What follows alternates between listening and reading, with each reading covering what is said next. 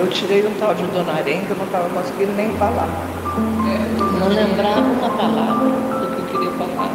Falava pela metade. Graças a Deus.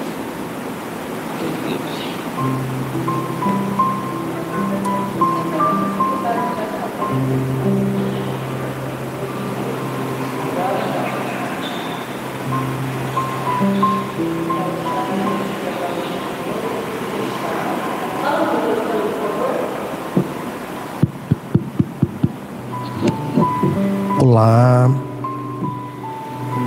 aqui estamos iniciando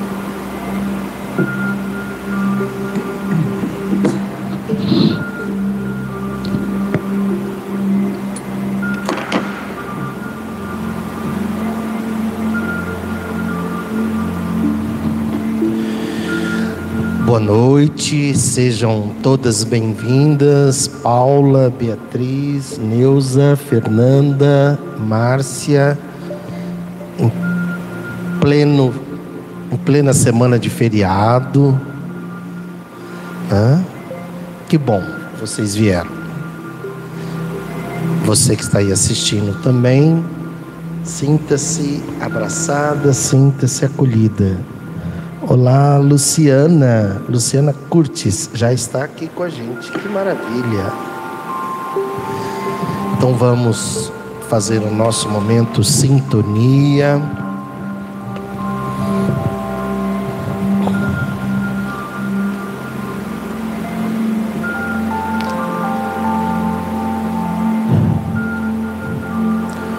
Deus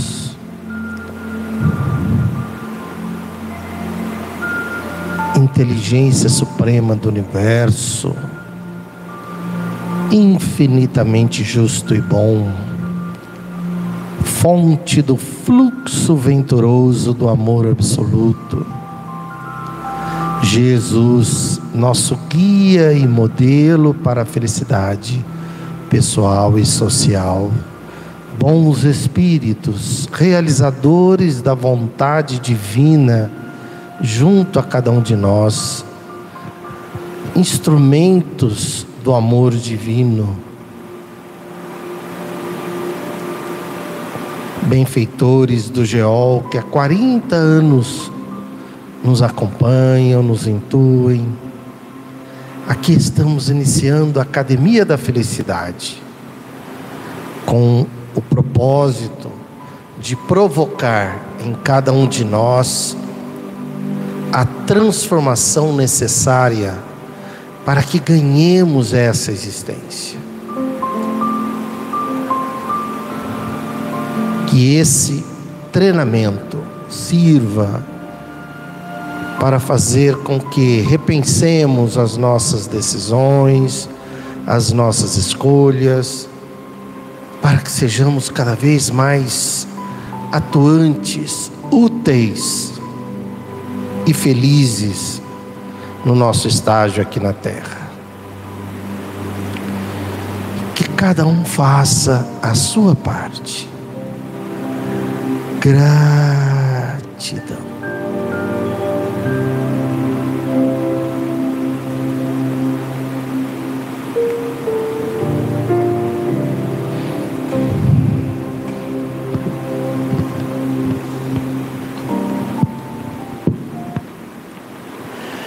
Muito bem, aqui estamos na academia e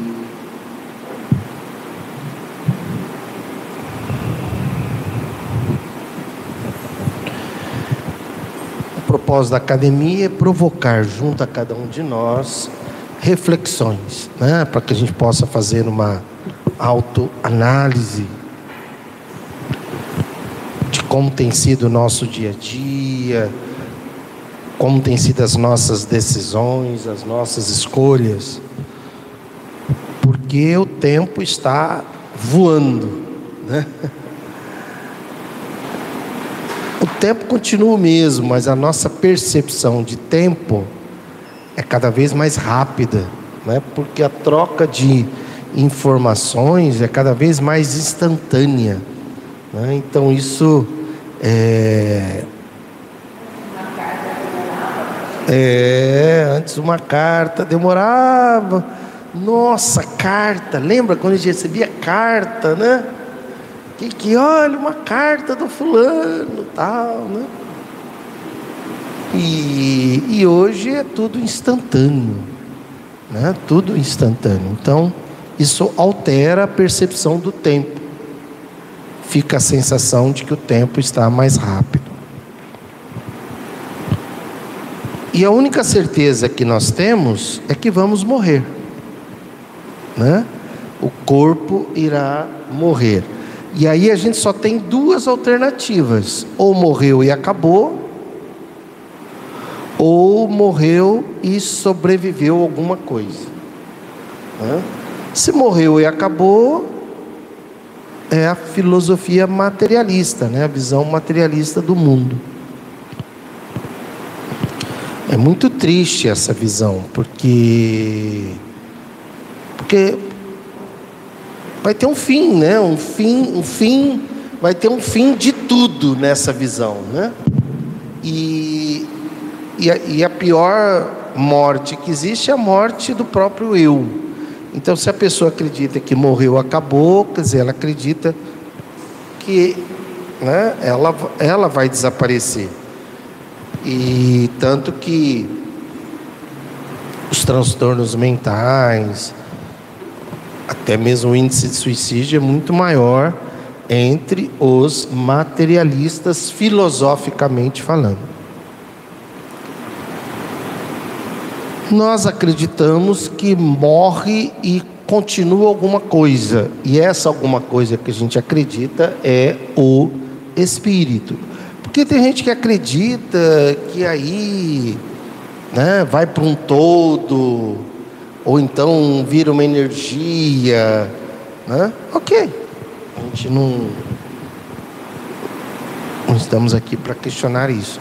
Nós acreditamos não que a gente morre, morre o corpo e nós, como espírito, continuamos vivos, né?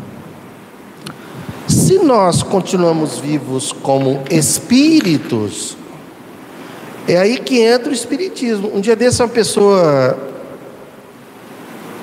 no WhatsApp, ah, porque tenho visto tanta coisa sobre é, no movimento espírita que acho que eu nem acho que vou deixar de ser espírita. Falei, ok, tá, mas aí qual alternativa você tem?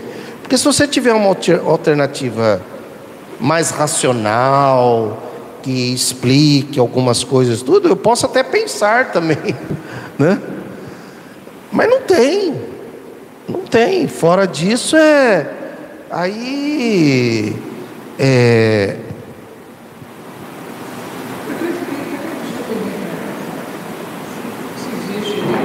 Tem que falar no microfone. Ah, é, isso. Eu falo, nem era espírita essa pessoa, porque o espírita, a base é a reencarnação. É. Uma pessoa que não acredita em reencarnação está fazendo o que no espiritismo? É, então, e também a pessoa está confundindo o movimento espírita com o espiritismo. Teve uma pessoa que fez uma pergunta na, na rede social, no Facebook: que livro espírita você recomenda? E é uma tragédia, né? Porque a pessoa né, é, é uma pessoa até do movimento espírita. Mas as respostas, é, a maioria, romances, E Violeta na Janela é o livro mais recomendado. Quer dizer, é uma tragédia. Né? Violetas na Janela é um livro ridículo, muito, até infantil, muito pequeno. Pequeno, muito pobre. Né? Muito pobre. E, e um ou outro citando o livro dos Espíritos tal. Então, eu entendo que a gente está resgatando o Espiritismo no movimento espírita, porque os progressistas eles estão bem focados nas obras de Kardec. Né? Então nós estamos, então se de um lado os conservadores estão aí é, se perdidos, né? Eu digo que é carnal, né? Leandro Carnal, momento de autoajuda e tudo mais. E por outro lado, não que estejamos certos e eles estão errados, mas é porque nós estamos resgatando, nós estamos fazendo a cartilha, nós estamos trazendo de volta o espiritismo que nunca existiu no movimento espírita.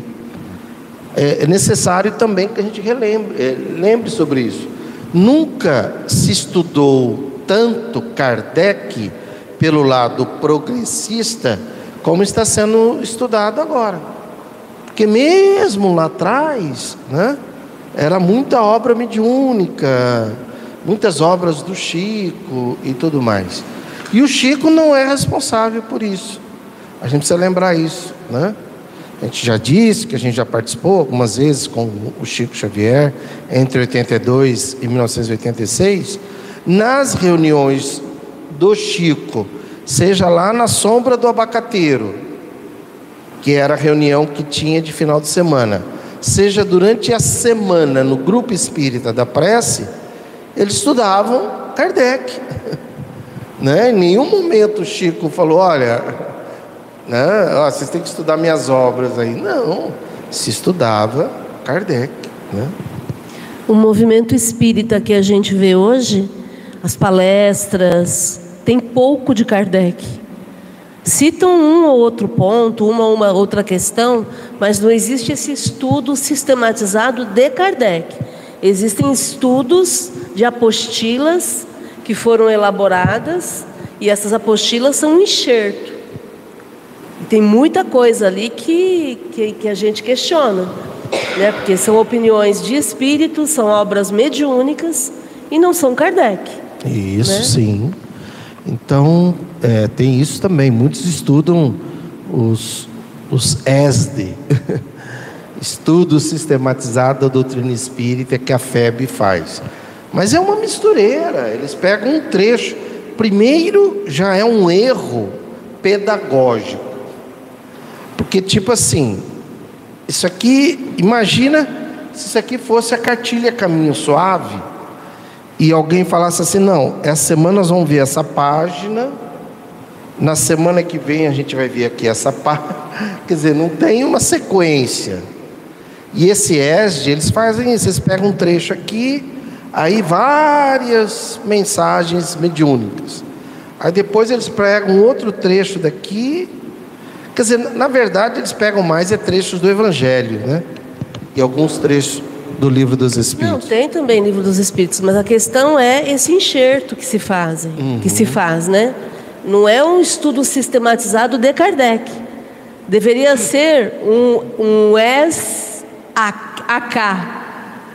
né? Um estudo uhum. sistematizado de Allan Kardec. De Allan Kardec. Aí eu concordo. Isso. Entende? Mas aí é pegar os livros e estudar, que é o que a gente faz. Porque o próprio livro dos Espíritos, ele tem um começo, meio e fim. Por que, que o livro é feito dessa forma, dividido em quatro partes?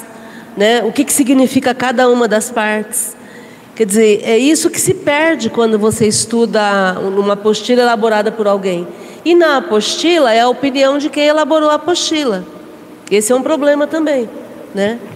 E que é um questionamento que a gente hoje entende, né? Herculano Pires questionando muitas coisas, né, querendo voltar à essência de Kardec, né?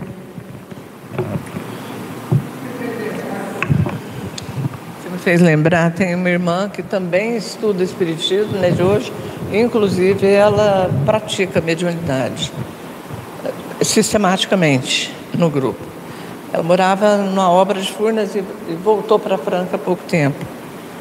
Então, um problema para ela. Eles querem voltar ela no Coen. Vocês lembram do Coen? Nossa, Coen, meu Deus do céu. Vai ter que voltar no Coen, porque você está entrando no grupo agora. Nossa. A pessoa, 40 anos de estudo, de prática de mesa mediúnica, voltar para o Coen. Aí ela me ligou e falou, Neuza, o que, que eu faço? Eu falei, sai fora. Só isso. Cai fora. fora. Não é lugar para você, ué. Né? Uhum. Bom, então era uma apostila de estudo, é uma apostila de estudo da mediunidade, né?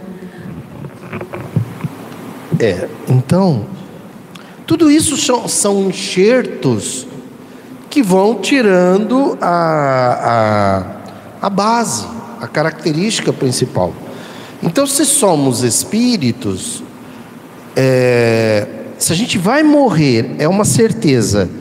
E se a segunda certeza que eu tenho é que após a morte do corpo vai sobreviver, vai continuar existindo, não sobreviver, continuar existindo o espírito. Então, quais são as leis que regem o espírito? Porque eu estarei sendo submetido a essas leis. Aliás, nós já estamos sendo submetidos a essas leis. Né? Nós apenas estamos agora espírito e corpo, mas as leis espirituais estão nós estão na nossa consciência. Então, nesse exato momento, existem as leis, né? E tem muita coisa. Kardec é, não foi perfeito, Kardec não abordou tudo. Ele fez o que ele pôde fazer. Mas ele fez da melhor forma que ele tinha para fazer na época em que ele viveu. É, e era um ser humano, né? Então, algumas questões que ele entendeu como sendo básicas para a nossa vida, ele buscou com os espíritos e deixou aqui para nós. Também não quer, então, não, não, não tem resposta para tudo, não quer dizer que está certo em tudo, tem uma série de coisas. Mas o suf, nós temos o suficiente para a gente ganhar essa existência. É isso que é isso que vai interessar para nós, porque quando a gente desencarnar, é, ninguém vai nos perguntar o quanto você sabe do livro dos Espíritos. Nem se você é espírita. Vai ser uma coisa assim, é instantâneo. Imediatamente, um segundo após ali a morte do corpo, você vai resplandecer ou não a sua luz. A sua luz é uma resultante de tudo que você fez aqui na vida, é uma resultante. É um é uma é vetor que fala, né? Não, não sei se é vetor. Acho que é uma resultante. É uma resultante de tudo que você pensou, sentiu, falou e fez. Né? Fez como sendo das mãos. E isso, então, assim que, assim, mas assim, um segundo após a sua morte, você vai resplandecer que que você fez. Hã? Instantaneamente, é instantâneo, né? Pá, instantâneo. Então, para que que serve o espírito? Esse instantâneo aí a gente fica em, uh, em dúvida por que que a gente tem essa dúvida? Eu acho que são das obras mesmo que a gente leu, né? Que tem pessoas que ficam em estado de adormecimento por anos acho que é num dos livros que eu li, acho que do, do, que eu li a obra do Chico Xavier completa, né?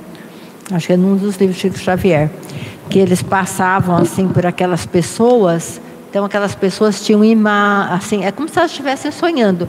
Eles conseguiam captar a imagem né, da, da, aquilo que as pessoas estavam imaginando, sonhando, Mas assim, eles usavam aquela explicação, os, os, os, eh, os espíritos, que aquelas pessoas estavam ali adormecidas, é, presas naqueles sonhos, naquelas coisas, porque elas acreditavam que quando elas uh, morressem, certo? Elas uh, não teriam uma vida espiritual, que elas teriam que, que aguardar o dia do juízo final, da ressurreição, né? É, ressurreição acho que é um assunto interessante para nós discutirmos hoje, né? Está no livro Os Mensageiros, e é o André Luiz que conta desse, dessa passagem, onde ele fala que é um galpão com centenas e centenas de camas, com pessoas, espíritos dormindo. Né? E a gente tem a reunião mediúnica aqui no GEL na quarta-feira, e é muito interessante. Quando vem um espírito que estava dormindo, e aí ele, ele desperta aqui na reunião mediúnica, ele fica bravo com a gente. Porque ele diz que a gente interrompeu o processo dele de encontro com Jesus, porque ele estava aguardando o juízo final. E a gente foi acordá-lo. Né? E daí é, é interessante a gente explicando para ele que ninguém foi acordá-lo, ele foi trazido aqui para que ele entenda agora essa realidade espiritual que ele está vivendo. Né?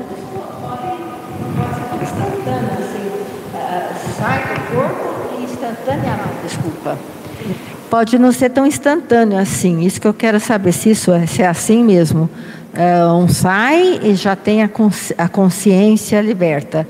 Uh, ou então alguns não têm, alguns ficam dormindo, ficam assim, por, por, por suas crenças durante a encarnação. Respondeu.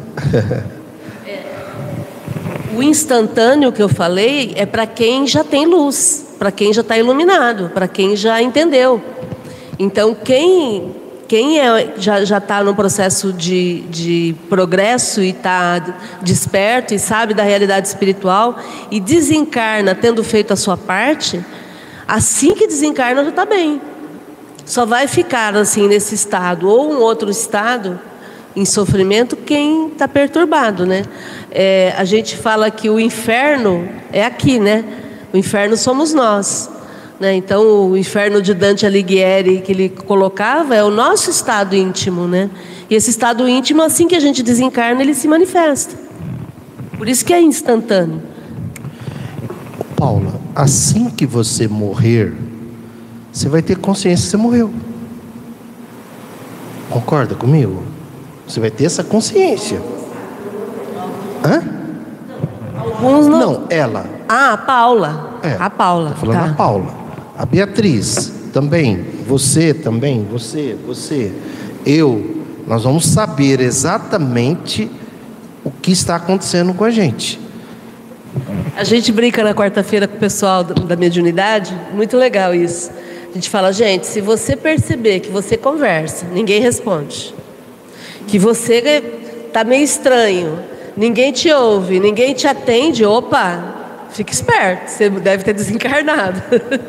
a gente brinca com isso, porque é um treino, né?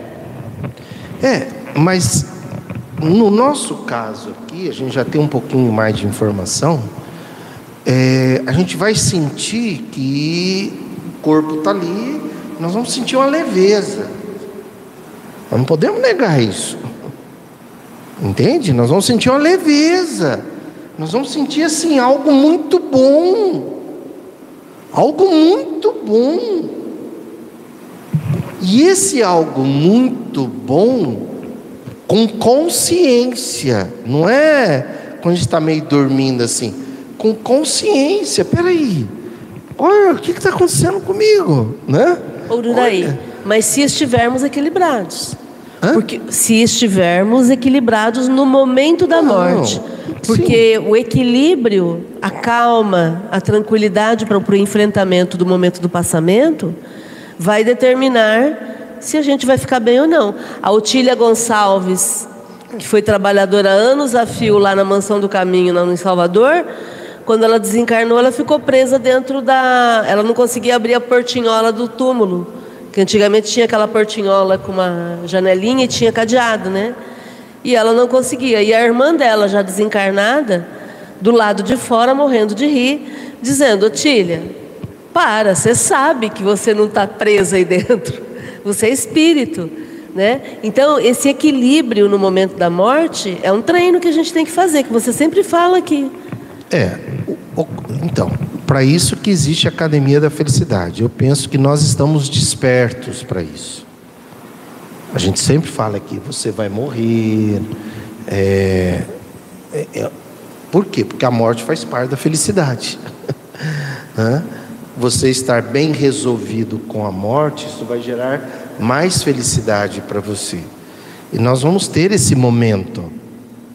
Né? A gente vai ter esse momento com uma relativa lucidez e nós vamos ter plena consciência, sem contar também que a gente vai ver os amigos espirituais ao nosso redor. E vai ser maravilhoso. Vai ser maravilhoso. Lógico que agora, se você pensar assim, ah, mas se eu ver ali agora, não sei, será que eu estou preparado? Não, não é disso que nós estamos falando. Nós estamos falando do momento da sua morte. No momento da sua morte, quando você sentir a leveza do perispírito, junto com a beleza do perispírito, né? É, porque isso vai acontecer com vocês, com cada um de nós. Não quer dizer que vamos morrer e espíritos né, superiores, tal. Talvez, isso depende de cada um. Mas esse, esse previsível vai acontecer com cada um de nós. Ninguém aqui vai morrer e vai, depois que morrer, o espírito, nossa, o que está acontecendo comigo? Será que eu morri? Mas, entende? Você já vai, você já vai saber disso.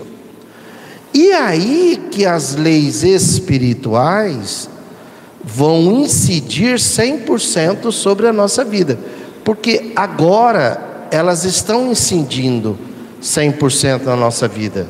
Só que agora ainda nós estamos nas leis materiais.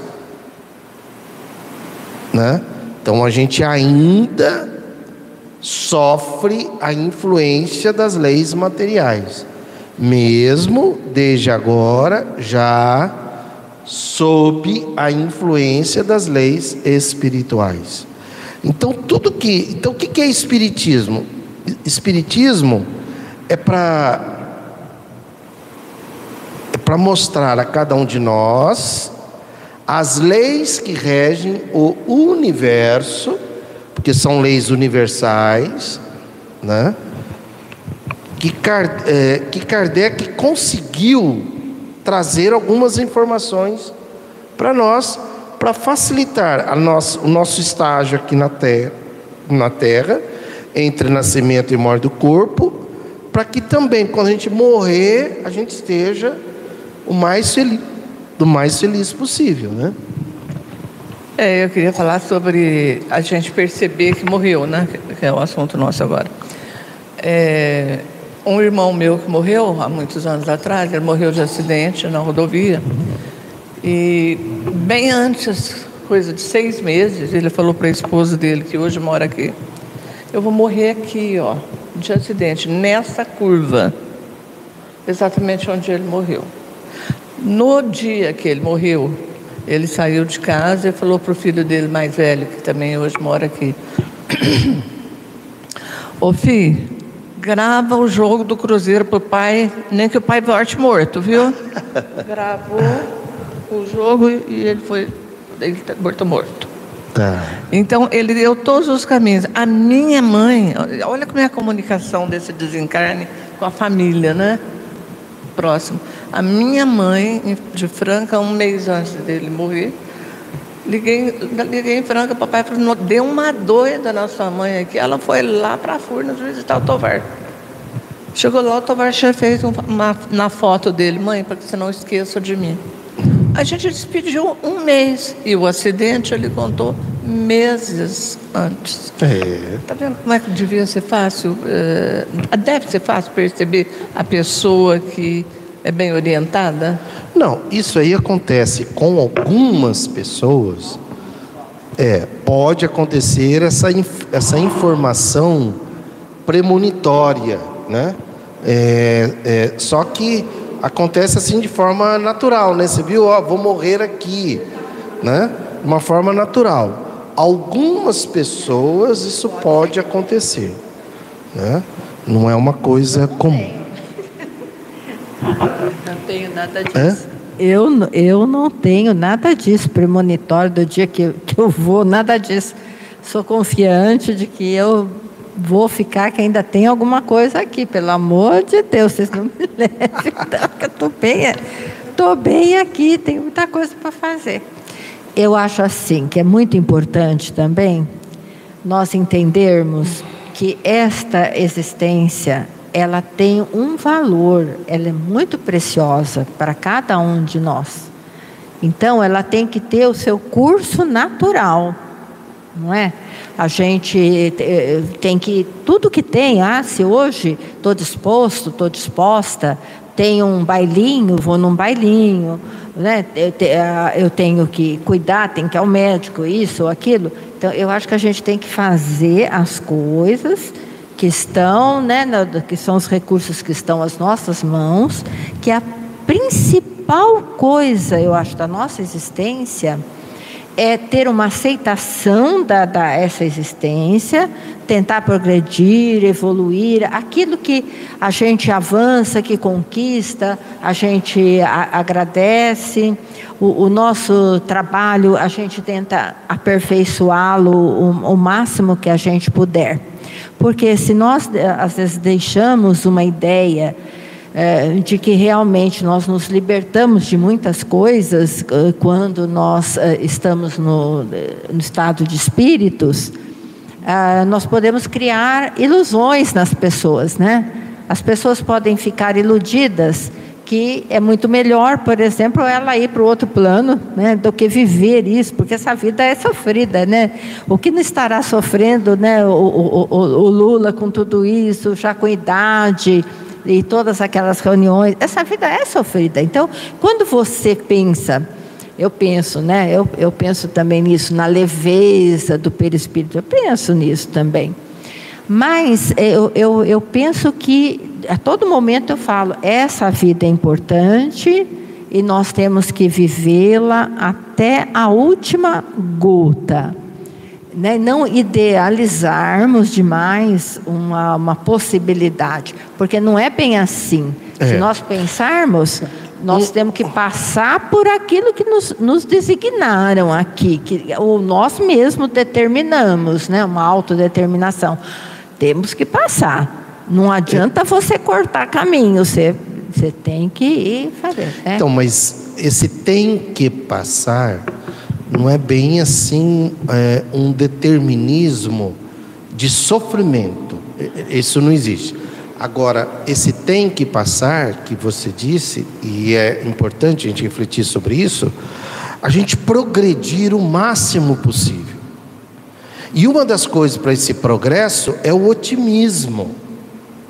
Entende? É importante para a sua felicidade você incorporar o otimismo. Por quê? Porque todo dia nós estamos vendo acontecimentos e nós vamos ver cada vez mais. Nós estamos iniciando, na minha visão, uma revolução social. Olha o que está acontecendo na, na, na França, né? Alemanha, e vai acontecer aqui no Brasil, vai, vai se alastrar. Israel, onde já se viu, quem diria há três meses atrás que a população iria sair na rua para contestar o Netanyahu? Entende? Por quê? Como nós entramos nessa transição, a civilização agora, ela necessita é, fazer, realizar transformações. E é importante que a gente participe disso, mas participe com otimismo, com alegria, mesmo diante de coisas horríveis que acontecem, igual, por exemplo, que a gente viu aí o, o, o massacre junto aos bebês. E vai acontecer de novo, e vai acontecer cada vez mais. Por quê? Porque é necessário expor as vulnerabilidades. Quem é o Ururaí? Ururaí não é isso aqui que vocês estão vendo. Ururaí é a pior parte dele. Cada um de nós é a sua pior parte. Porque assim que você desencarna, não é a sua melhor parte que vai te levar lá para cima, é a sua pior parte que vai fazer a diferença.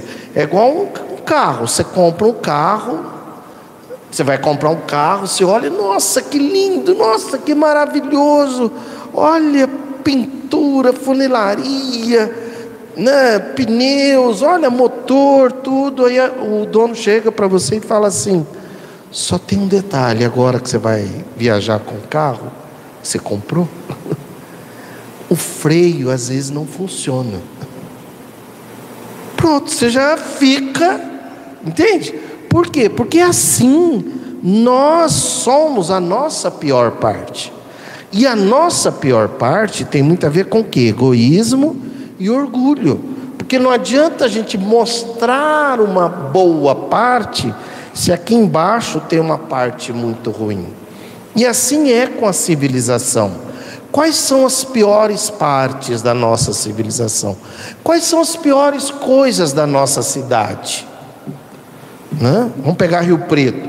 Quais são as piores coisas? Se a gente vem aqui para a Zona Sul, a gente vai ver a princípio, né? A gente não entra dentro das casas, mas assim, numa visão assim, parece que está tudo bem. Mas se você vai aqui vai indo para a Zona Norte, não está tudo bem. Por exemplo, Rio Preto, não sei se vocês sabem, mas está tendo problema das gangues lá dos jovens, lá na Zona Norte. Então, e eles são é uma briga e, e, e, eles são assassinados. Isso na mídia sai, então. ninguém estava sabendo disso? Tá.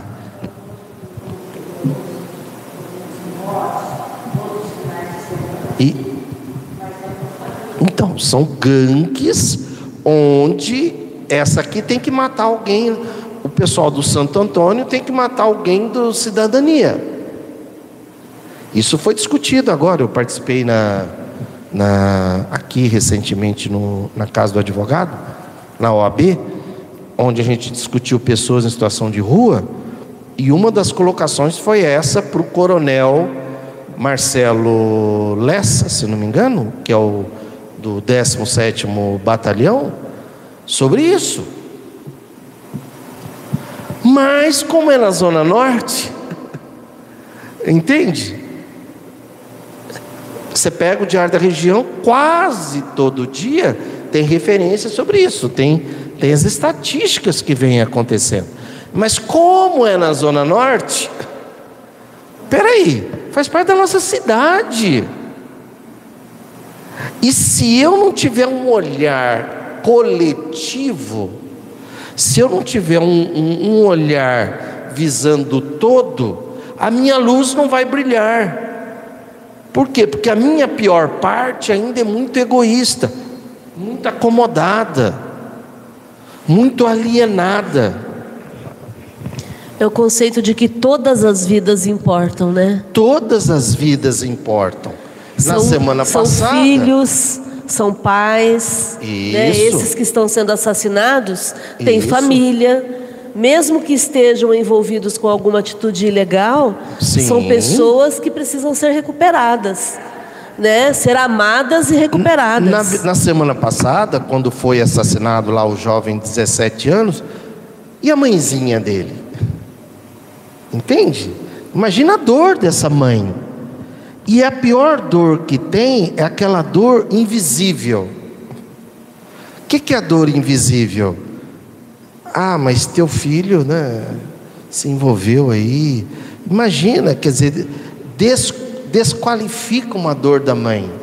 Para ela, não é o filho que se envolveu no tráfico ou se envolveu em competições de gangue. Para ela é o filho. Para ela é o filho.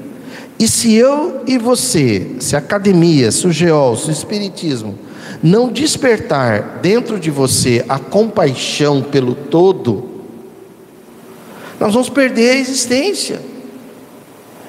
Nós vamos perder a existência. Então não é para a gente sofrer, para a gente, ah, o mundo está perdido. Não, não. É a visão nossa, é otimista, otimista com os pés no chão. Mas o que, que você pode fazer? Começando pela mudança, às vezes, de mentalidade. Segundo, que tipo de mobilização? De repente tem alguma coisa que você pode fazer. Tem, e tem muita coisa acontecendo que a gente não tem, a gente nem sabe, igual a Beatriz trouxe lá dos agentes de saúde lá, né, que o, o, o Dória destruiu. Quer dizer, está acontecendo aqui dentro. Então, essa visão coletiva, por isso que eu trouxe aqui o tema para a gente discutir. Pode falar, Márcia. Eu só ia comentar que isso começa pela nossa própria mentalidade. Porque quantas vezes nós vemos na mídia as pessoas dizendo: ah, o bandido foi morto, o bandido foi preso. Ou às vezes até a gente mesmo fala, né? Ah, aquela pessoa é um bandido. E na verdade a gente tem que entender que é um ser humano que está cometendo um, um ato ilegal. Isso. Então esse respeito é necessário. Respeito ao ser humano. E se é um bandido, ele vai ser enquadrado e vai, e vai pagar a pena dele. É, primeiro já tem esse erro aqui no Brasil de chamar essa pessoa de bandido. Bandido é uma pessoa que foi incriminada, ela foi, ela foi condenada. Nós não temos esse direito. Se a gente quer mudar de padrão civilizatório, ninguém a princípio é bandido. Todos são seres espirituais, num progresso. Alguns cometem atos horríveis, que devem responder por isso perante a lei que nós temos. Mas a gente não pode sair por aí é, é, destruindo, discriminando e excluindo. Olá, seja bem-vinda. Eu vi hoje na página de um, eu até ia trazer aqui, esqueci, na página de um espírita, ele dizendo que ele é a favor da pena de morte, disso que aconteceu aí, né? Quer dizer, olha, e, e é um palestrante.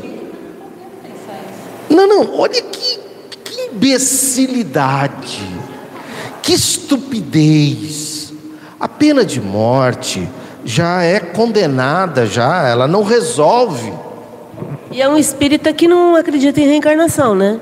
É. Porque ele acha que matando a pessoa vai resolver. É, não, a pessoa vai é. continuar viva. Pois é. Em espírito. É. Avisa o espírita lá que a pessoa vai continuar viva. É. Ela tem que ser transformada e não assassinada. Isso. Aí, nos, é, e, e- e eu vi, ele é bolsonarista, né? Então, quer dizer, ele tem esse ímpeto do ódio, de matar o outro. Aí algumas pessoas colocaram, ah, poderia ter prisão perpétua. Também a prisão perpétua, a ciência já comprovou que não resolve. Não resolve. Ninguém vai deixar de praticar um crime por causa da pena, a não ser quem tem consciência de uma série de coisas. A gente necessita entender que tem pessoas aqui na nossa cidade, nesse exato momento, que não tem a lucidez que nós temos, não que a gente tenha lucidez, que às vezes se deixam mover pelo ódio. E o omisso, o espírita omisso e o espírita fascista, nazista, bolsonarista, ele instiga, ele alimenta esse ódio. Por quê? Nós vamos ter, nós vamos ter, a gente vai ter o- o- o- outros massacres aí. Por que, que nós vamos ter?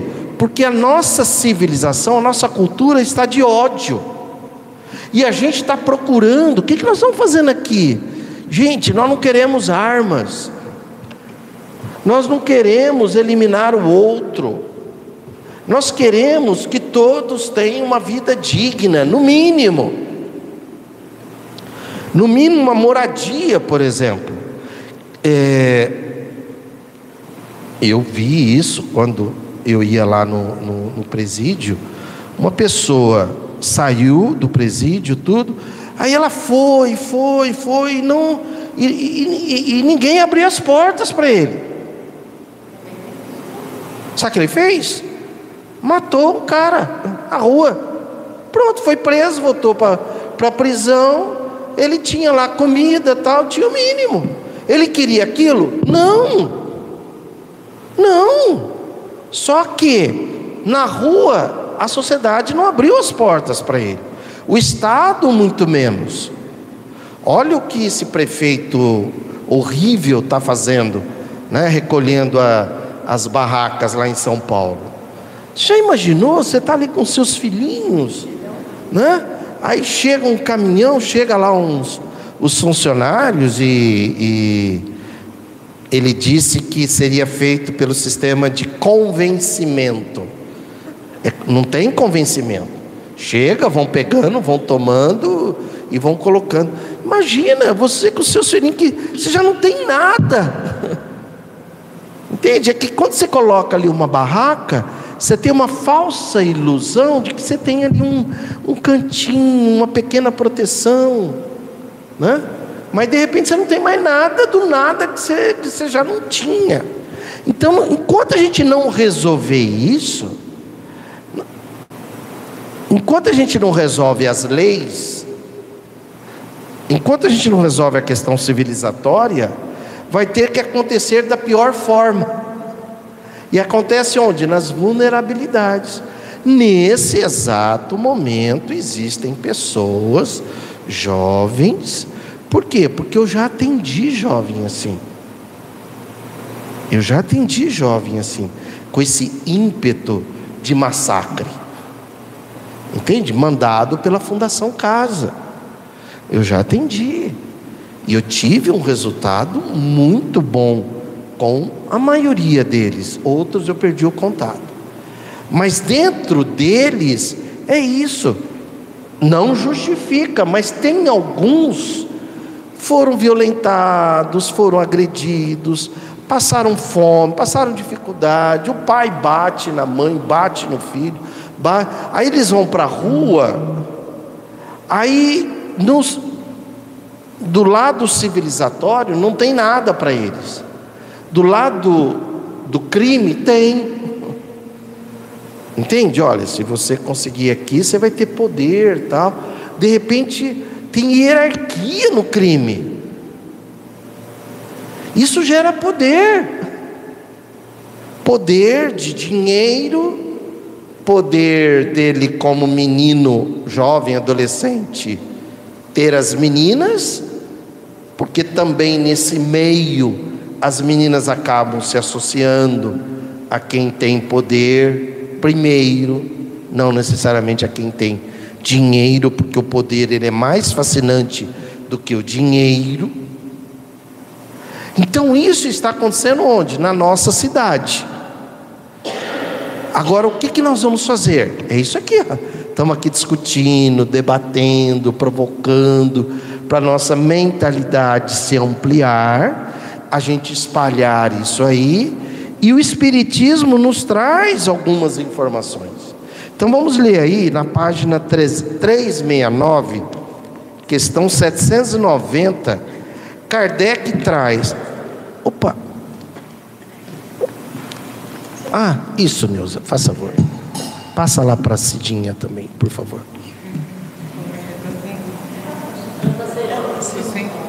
Ah!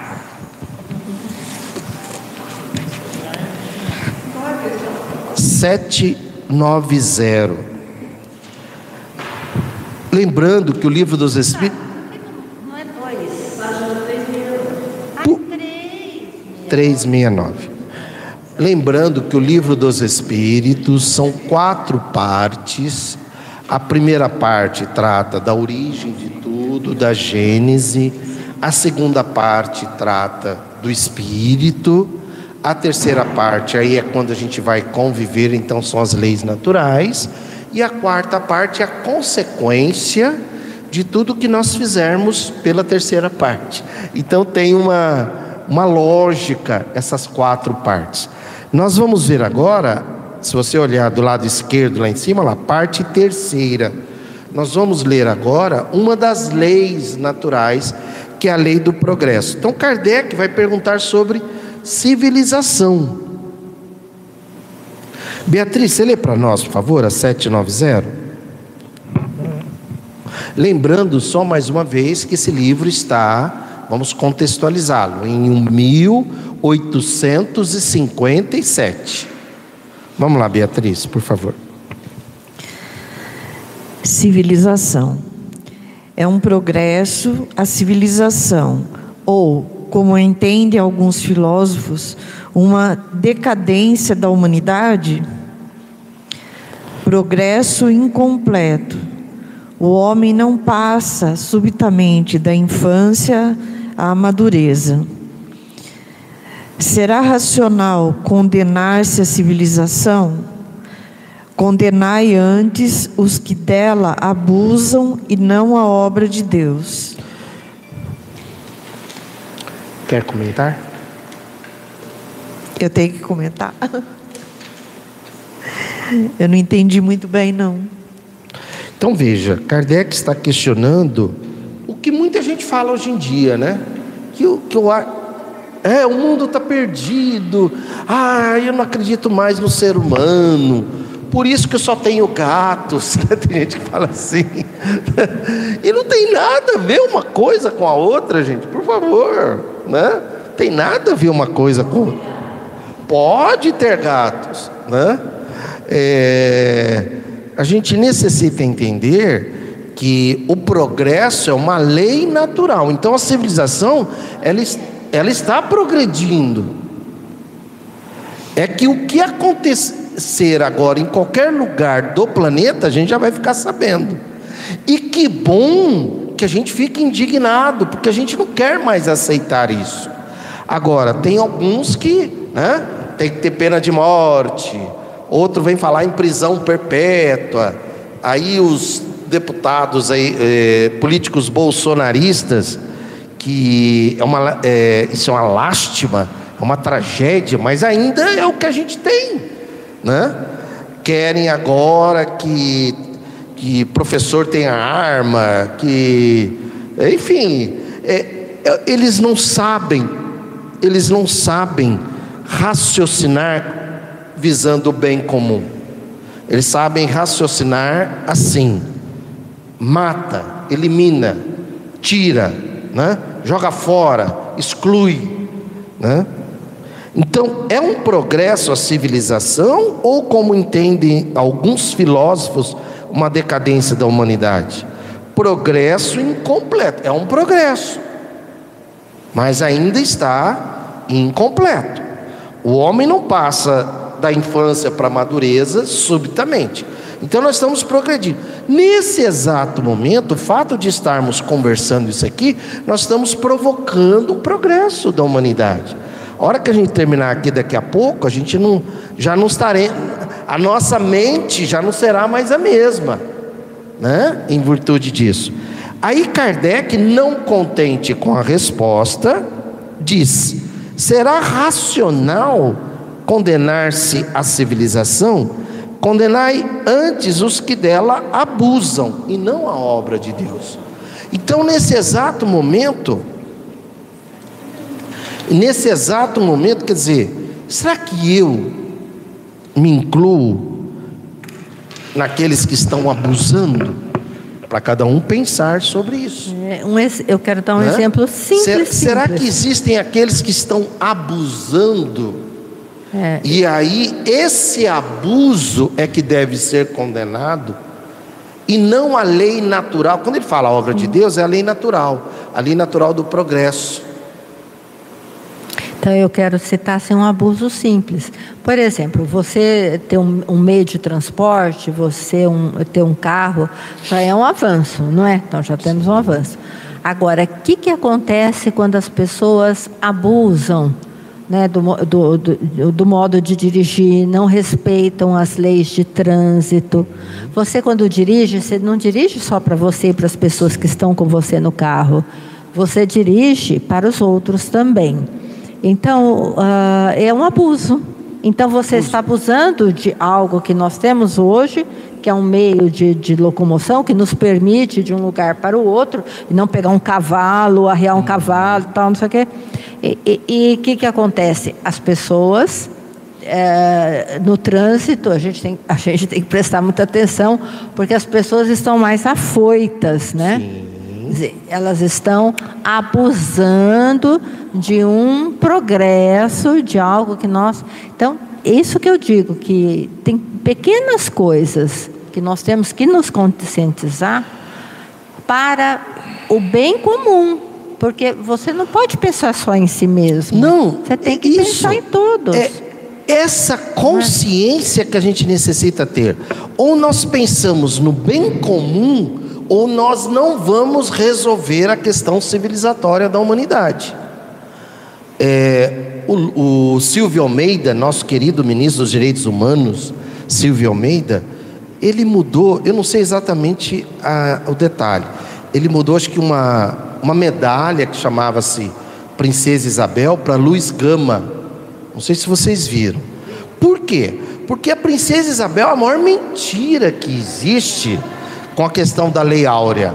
Quem realmente lutou para a abolição da escravatura e principalmente para para dar suporte para os negros, para os escravos, desculpa, para os escravos, né?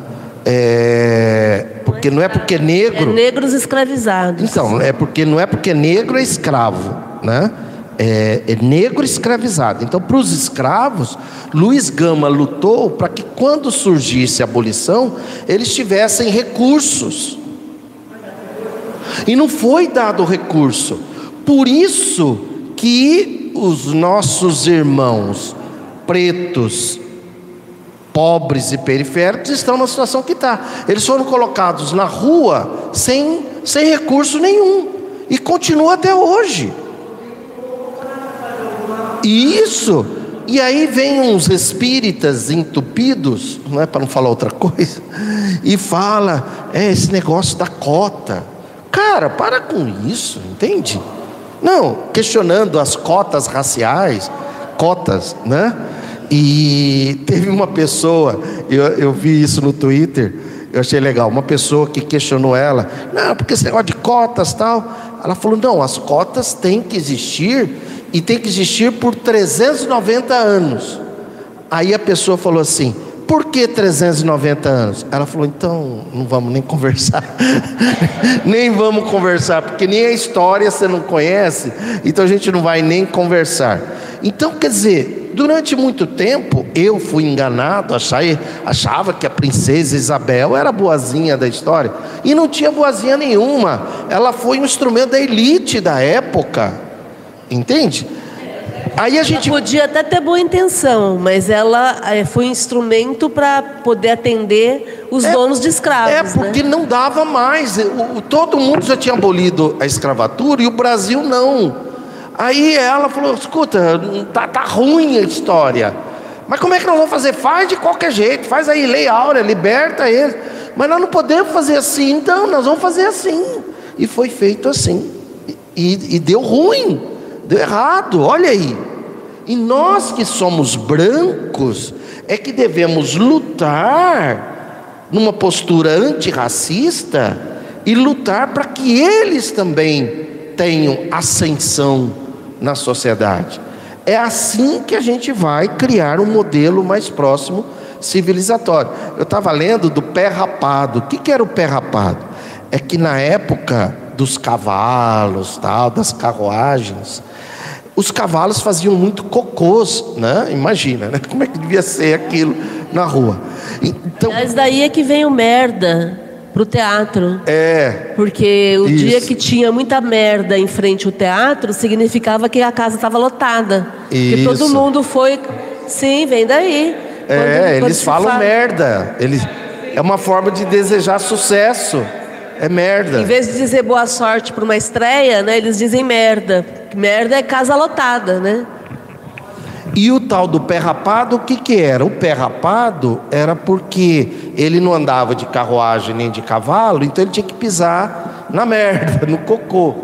E aí tinha na, na porta de alguns lugares um ferrinho, um, um ferrinho para ele raspar o pé. Então, então os pobres eram os pés rapados. Entende? Entende? É, inclusive, antigamente eram os ferros, né? Era um tapete tipo ferro, né? Então eram os pés rapaz. Então a gente tem que acabar com tudo isso. E aí vem, esse, é, entende? Olha o momento. O governador da Flórida, né, Márcia, que nós vimos hoje, a partir de acho que de, de julho, de julho. qualquer cidadão americano terá direito a uma arma semiautomática, não precisa fazer nada, só ter dinheiro e comprar. Portar, portar a arma. Portar a arma. Não, mas entende isso, gente? Entende isso? Quer dizer, e nós não podemos nos calar. Eu não quero mais arma. Eu não quero a Taurus aqui no Brasil. Eu não quero. Uai, eu posso lutar por um mundo que eu considero ideal nesse mundo que eu considero ideal, eu não quero mais armas. Acabou. Entende? É...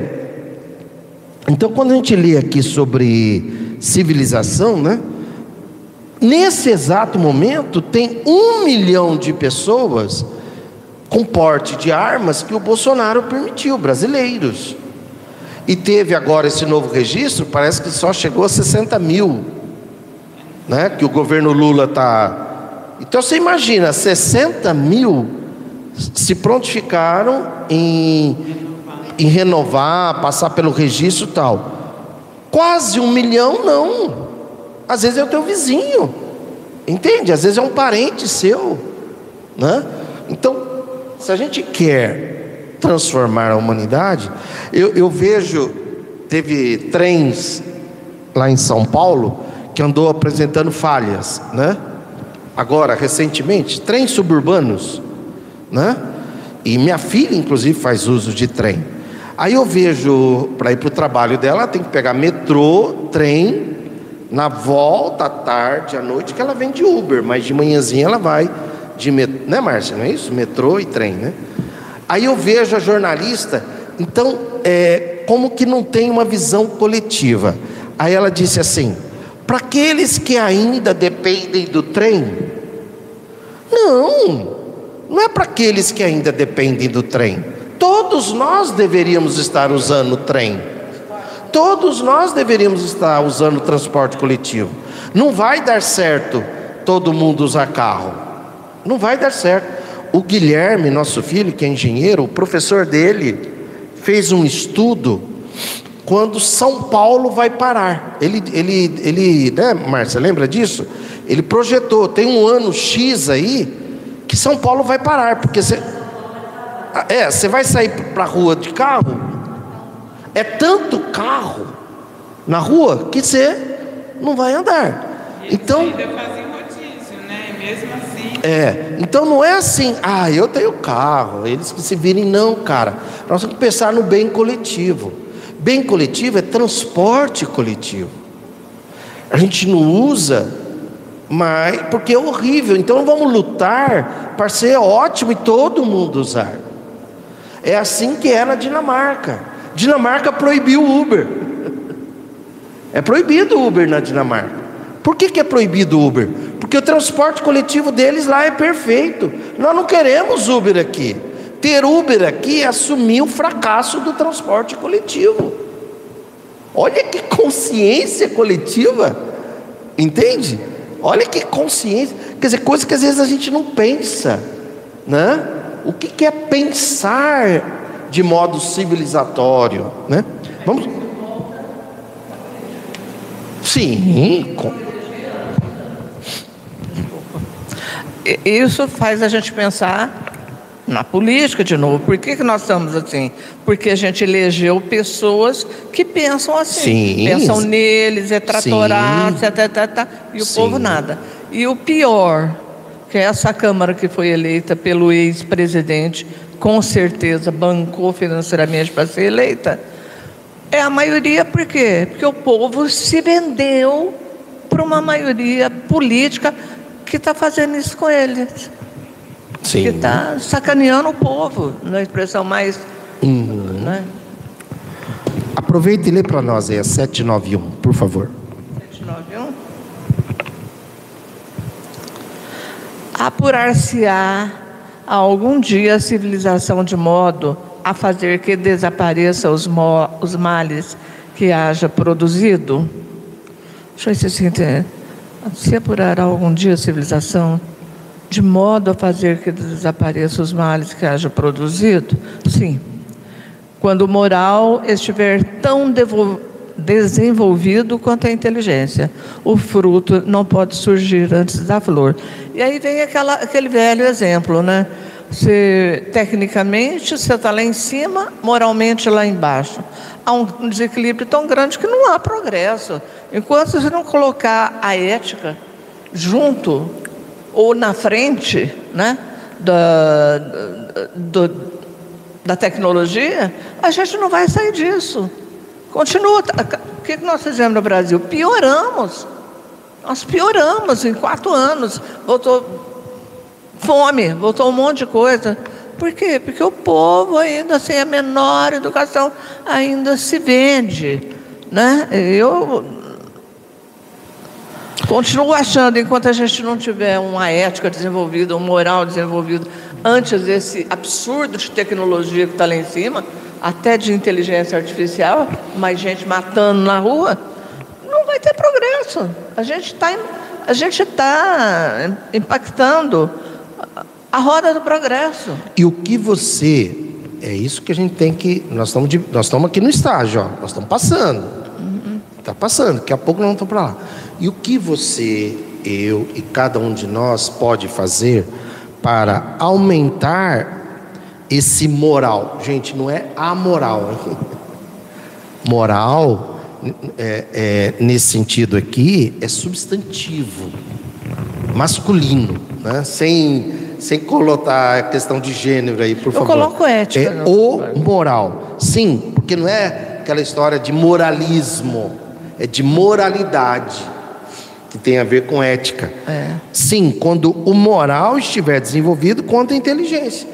Agora, os espíritos estão dizendo isso para nós. A quem cabe fazer isso? É a Deus ou a nós? A nós. A nós. Individualmente, a gente pode fazer muito aqui no supermercado, no Sim, Face, na, fazendo sim. Uhum. unha. A minha parte eu faço desse jeito. É uma coisa que eu gosto e entendo, então eu posso discutir, estou tô, tô, tô à altura de poder trocar ideia, eu faço isso onde eu estou. Então, Fernando Haddad vem aí com a reforma tributária e ele fala: gente, não adianta eu- pensar só no, no, no mercado, eu tenho que pensar no social. Não, mas o mercado vai reagir. Dane-se que o mercado reaja. O mercado não tem interesse no bem comum. O mercado tem interesse no ganho deles no ganho deles, que é uma coisa assim, é, que eu penso que, que não deveria existir bilionário. Para que, que existe uma pessoa bilionária, gente? Né? Para quê? Milionário, tudo bem, mas bilionário, para quê? Para quê? Para que uma pessoa quer mais do que um bilhão? Para quê? O que, que vai mudar na vida dela, a não ser alimentar uma ganância, não ambição, ganância que não tem fim, né? Vamos seguindo. Não, Márcia, lê a, próxima para nós, por favor. 792.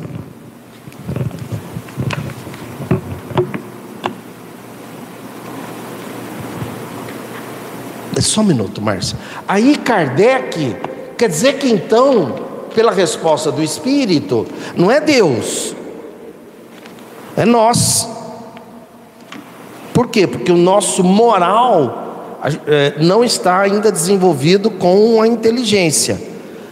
Tá, então se é com a gente, aí vem então Kardec e faz a próxima pergunta. Lê para nós, Márcia, por favor. 792. Por que não efetua a civilização imediatamente todo o bem que poderia produzir? Porque os homens ainda não estão aptos nem dispostos a alcançá-lo. A. Não será também porque criando novas necessidades suscita paixões novas? É. E ainda porque não progridem simultaneamente todas as faculdades do espírito. Tempo é preciso para tudo. De uma civilização incompleta, não podeis esperar frutos perfeitos. Olha isso, Kardec, ele coloca um. um, um por que que. Por que que. A Márcia, é, é, você quer comentar, por favor? Por que que. Por que que, essa, por que, que esse bem não evolui imediatamente? Por que, que ele está colocando isso? Pelo seguinte, eu li hoje, 90, o Eduardo Moreira falou isso no jornal ICL, né, que eu recomendo a vocês, você que está aí assistindo, todo dia de manhã, ICL, né, digita lá no, no YouTube, é, Jornal Progressista, das 8 às 10 da manhã. Né? É, ele, ele falou lá. Aliás, eu coloquei no grupo, inclusive, do João Pacífico. 90% dos pobres, dos filhos pobres, morrerão pobres. 90% dos filhos ricos morrerão ricos. Imagine você chegar para uma pessoa em situação de pobreza e dizer para ela: Olha, eu tenho uma informação para te dar. Você tem 90% de chance de morrer na situação em que você está. É horrível isso. É horrível. É horrível isso, porque fica, nem que for uma ilusão, fica ali uma ilusão que vai conquistar. Não vai, cara, não vai porque o sistema capitalista não vai absorver você. Muito pelo contrário, o sistema capitalista não está nem aí com você. Então, 90% dos filhos pobres, dos filhos em estado de pobreza, vão morrer na pobreza. 90% dos filhos em estado de riqueza vão morrer na riqueza. Então Kardec pensando nesse que está aí, peraí, a gente não poderia fazer uma mudança imediata? Porque nós temos gente morrendo de fome, cara. Quer dizer, essa mudança imediata, ela é possível. Ela é possível. Agora, por quê? Porque os homens não estão dispostos a alcançá-lo. Ela é possível. Ô, Durei, você postou outro dia um podcast de uns rapazes explicando sobre a burguesia, que a gente não tem contato com a burguesia porque ah, eles são muito é, ricos é. e eles não, vi, não frequentam os mesmos lugares que a gente. E aí é, tem uma informação nesse podcast muito interessante, que eu já sabia, mas eu tinha me esquecido, que a grande maioria das riquezas brasileiras existem nas mesmas famílias desde as capitanias hereditárias. Então são riquezas que vão passando de família dentro da família e vão sendo passadas. Então tem as famílias que são milionárias, que são muito ricas em cada estado, desde a fundação do Brasil. Sim. Né? Porque é, é, é um monopólio, né? Não, política, comunicação, educação, né? São sistemas lá, né? o político, o educacional, o, o, o financeiro, o político, o educacional, financeiro, político. Nossa, faz tempo que a gente não fala, Nossa, né? faz tempo que a gente não fala isso. É o financeiro, político, político, religioso, religioso educacional, educacional, depois é o midiático. É? É. Educacional, depois o midiático, depois é o cultural, Cultural. depois o social, depois o familiar e depois o pessoal. Mas não deu nove. Financeiro, político, religioso, Religioso, educacional, midiático, cultural, social, familiar e pessoal. É familial. Não, familiar. É, é de família. Não é assim familiar, uma coisa É familiar. comum. Oi? Esses nove itens, é, eles São nove sistemas que existem em cima da sua cabeça, da minha cabeça, da cabeça de todo mundo. O sistema que mais interfere no mundo é o financeiro. O financeiro interfere no político. Entende? O político interfere no religioso. O religioso interfere no educacional. É cultural. É. Educacional. É. Isso, isso. O educacional interfere no midiático. No cultural, o cultural no social, o social no familiar e o familiar no individual, pessoal. Aí é assim, Por exemplo, a família da Paula, da filha dela aqui, ela tem na família dela um sistema de crenças mentais. Já a sua família tem outro sistema de.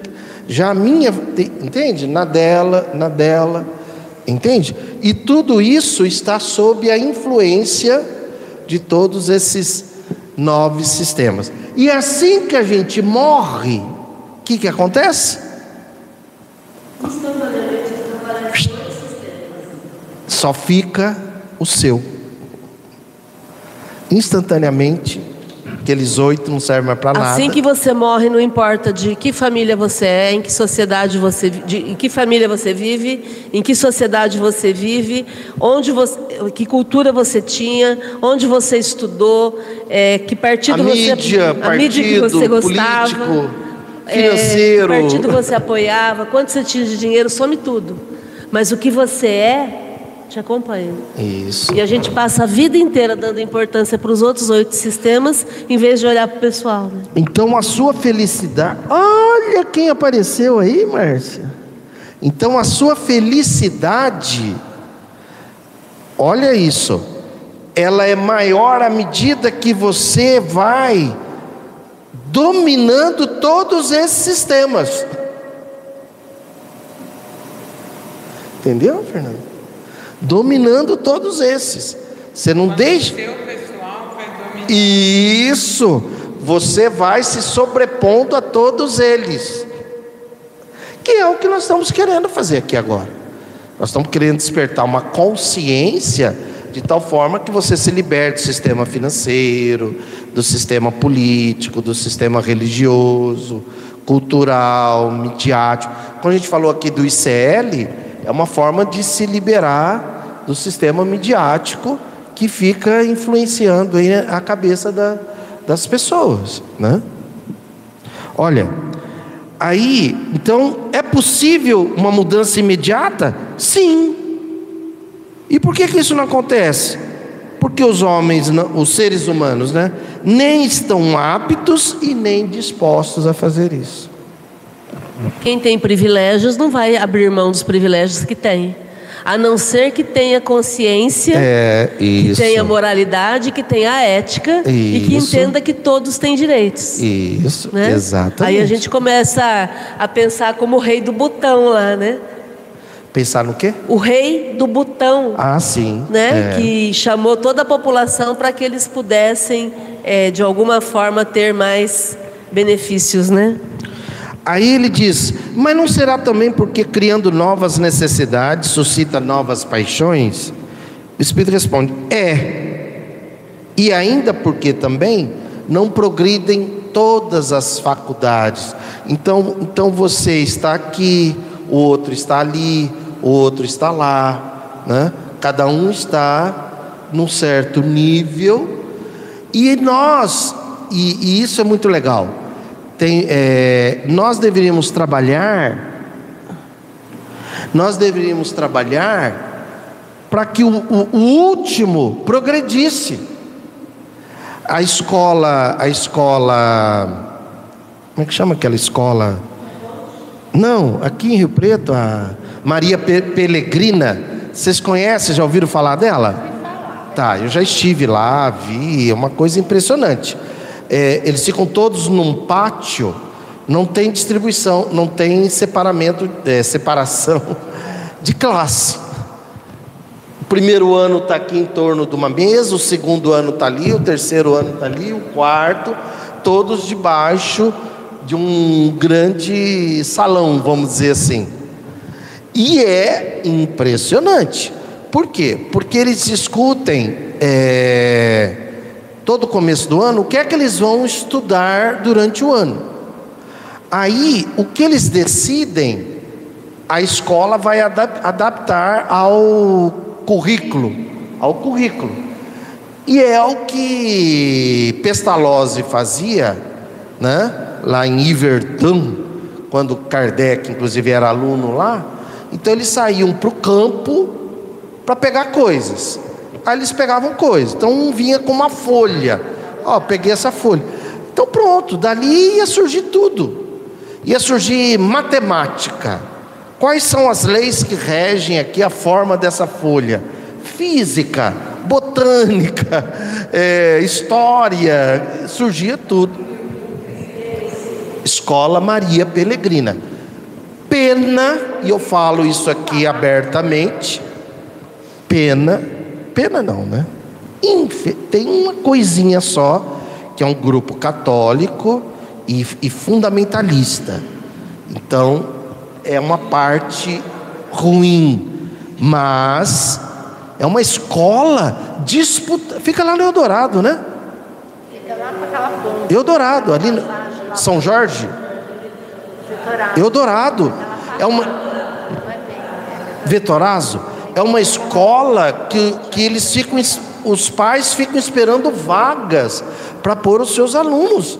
Porque os alunos ali, eles têm alto aprendizado. Eles raciocinam.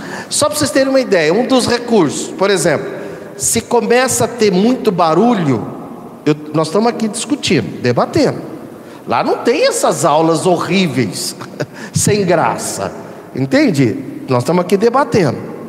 Se faz muito barulho, eu ergo o braço, outro também ergue o braço, outro, aí é um sinal de que está tá tendo muito barulho. Aí todo mundo diminui o barulho. E tudo isso por quê? Eu ia chegar nesse ponto. Por exemplo, esse grupo aqui, qual é o pior aluno? É esse aqui. Então o grupo se une para esse aluno progredir. Entende? Que aí resolveria isso aqui. Por quê? Nesse sistema capitalista, quem vai ficando para trás vai sendo excluído. Sendo que a gente deveria ir lá e acolher para ele também progredir junto com a gente, para evitar isso aqui. Né? Daí, só corrigindo. Só, só um detalhe, Mar, é e ainda porque não progridem simultaneamente todas as faculdades do espírito. Diga, por favor. Não, só corrigindo. Pena que é um grupo fundamentalista. É. eu acho que não, não, é, não é legal colocar Isso, isso. isso, isso, Né? Pena isso. que é um grupo que é, deve ser conservador. Acho que é isso que você quis dizer. É, eles são muito conservadores. Muito conservadores, É. entendeu? Mas a didática, Nossa, Da escola. nota mil para vocês. mas a didática é sensacional. Nota mil, mil, Isso. mil, mil, mil, Legal. mil. Aliás, deveria servir de modelo para o governo municipal também promover outras escolas como essa. Lembrando que Apesar vem, que eu acho que é estadual. Né? eles, Um- eles vêm da Escola da Ponte em Portugal, né? Isso. Então o modelo é, é, é, é- é da Escola da, da Ponte. escola da ponte. Vamos seguindo, é, a gente se Ô, empolga. Dudaí, eu só queria falar boa noite pro pessoal da internet. Opa! Que até agora não falamos. Boa noite para Luciana Curtis. Oi, Lu, tudo bem? Para Dona Elide Augusto e seu José Ferreira, aqui de Rio Preto. Olá, meus amores. A Irenilda Mira, lá de Salvador. Olá. O Natanael, aqui de Rio Preto. Olá. A Lúcia Curtis, mãe da Luciana. Boa noite. O Gabriel Pinheiro e a Elisa Barroso, lá de São Paulo. Olha boa aí, noite. olá. O Evandro lá de São Paulo também, boa noite. E o Gabriel dizendo, estamos aqui acompanhando. E a Luciana dizendo, é o que o João Pacífico percebeu e está fazendo. Isso, exatamente. Vocês viram o vídeo que eu postei hoje? Tá. O João Pacífico falou assim, gente, vocês ficam falando em inclusão, vocês que são donos de empresa, ele é dono de empresa. Para com esse negócio de ficar exigindo o currículo. Isso exclui. Nós temos que contratar pessoas que não tenham nada no currículo. E nós, como empresários, vamos oferecer condições. Porque senão essas pessoas vão ficar à margem para o resto da vida. E olha que visão, gente. Que que é isso? Que que é isso? Olha que visão. Nossa, olha que, olha que espírito de luz esse cara. Que espírito de luz. Não é à toa que ele era, né, muito rico e teve um, uma crise de lucidez, ele e o Eduardo Moreira, e aí eles procuraram, acho que o Frei Beto, né, naquela crise de lucidez, tipo assim, ó, cara, a gente é do sistema bancário, a gente é investidor, a gente é lá da Faria Lima e tal, nós já somos né, muito bem de vida, só que nós percebemos que, peraí, não está, e daí? E o que é que a gente faz? O que, que o Frei Beto recomendou para eles? Um mês de MST. Deve ser uma experiência incrível, né? É, deve ser uma experiência incrível que eu gostaria de um dia. Eu, a Elisa participou, se não, se não me engano, acho que alguns dias, né? Participou de um, de um acampamento, acho que foi. Não? Numa ocupação, eles fizeram uma intervenção Ah, uma de- de arquitetura Ah, tá, numa ocupação no centro de São Paulo. Tá. Imagina você ficar 30 dias no MST. Resultado: saíram os dois de lá transformados. Olha o que o Eduardo Moreira está fazendo, olha o que o João Pacífico está fazendo. Espíritos de luz ganharam a existência assim, né? Bom, vamos ver, ainda temos uns minutinhos. Aí, é, vamos lá. Vó da Maria Eduarda, lê para nós aí, por favor. Óculos. Ah, A Fernanda, então. você você ficou lá brincando com a Maria Eduarda, esqueceu de trazer o óculos, tá vendo? Fernanda, lê para nós então, por favor. A 793. Aqui tá complicado. Tem olhinho bom, mas Olha isso, só um minuto, Fernando. Olha isso, Kardec. Então, pera. Então, agora eu quero que você me diga, espírito, como que a gente reconhece uma civilização completa? Porque ele está falando da incompleta, né? né? Desde a primeira, desde lá da, da 790, ele fala de uma civilização incompleta. Aí Kardec falou: peraí, como é que é uma completa então? Então vamos nessa. Por que indícios de- indícios se pode reconhecer uma civilização completa? Reconhecê-la-eis pelo desenvolvimento moral. Credes que estáis muito adiantados, porque tendes feito grandes descobertas e obtido maravilhosas invenções. Porque vós alojais e, ve e vestes, me- vestis, né? melhor do que os selvagens. Todavia, não tereis verdadeiramente o direito de dizer-vos civili- civilizados, senão quando de vossa sociedade houverdes banido os vícios que a desonram, e quando viverdes como irmãos, praticamente a caridade cristã, praticando a caridade cristã. Até então, serei- sereis apenas povos esclarecidos, que não que hão percorrido a primeira fase da civilização. Olha isso, gente. Imagine Rio Preto civilizado, completamente civilizado. O que seria Rio Preto completamente civilizada? Na visão aqui do Ururaí. Primeiro, você sairia da zona norte, da zona sul até a zona norte e observaria pouca diferença. Pouca diferença. Segundo, não teríamos grades, muros, é, é, proteções elétricas. Terceiro, ninguém morando na rua. Todos teriam casas, todos teriam uma vida digna. Primeira coisa da dignidade de pessoa chama-se moradia. Todos teriam uma moradia. Não teria ninguém. É, o sistema de transporte coletivo perfeito, as creches perfeitas, todos os professores se sentindo reconhecidos e bem pagos, né? É, ninguém teria medo de andar de madrugada, não haveria o que temer, porque todos estariam um cuidando do outro. Primeiro, porque todos teriam uma vida digna, e também, é, é, porque senão fica parecendo assim, né? Que o problema é quem não tem, né? E também quem tem não estaria num estado de ganância, quer ter, é, quer ter cada vez mais, cada vez mais. Não, ele teria o suficiente também para ter uma vida digna. E isso faria com que todos mais tivessem é, mais condições, né?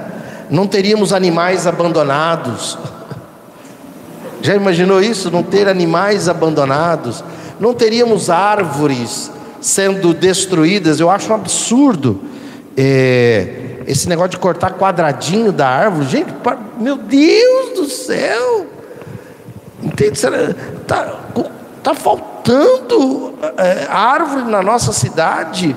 Para que cortar quadradinho? Uma coisa quando tem que se cortar por uma questão elétrica, que também é um atraso nosso, porque você vai em, na Europa e na Escandinávia, tudo quanto é parte elétrica é tudo subterrâneo, né? não tem essa coisa de a gente olha e é horroroso, né? esse monte de fio e monte de não sei o quê, quer dizer, isso é um atraso nosso.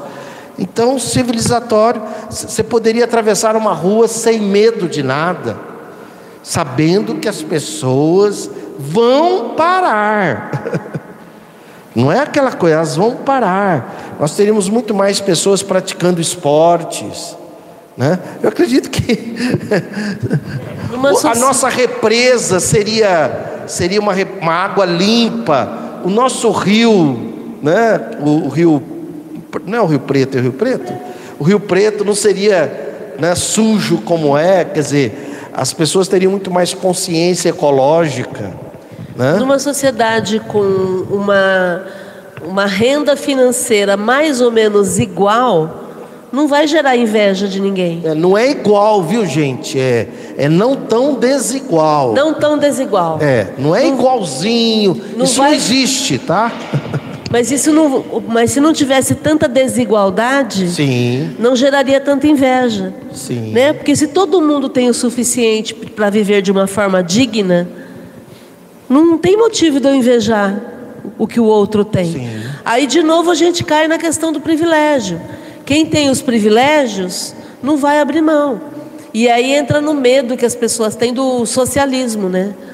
As pessoas têm medo que alguém de cima decida tomar o que todo mundo tem. É, né? vão entrar na sua casa e vão tomar o seu quarto. Exatamente.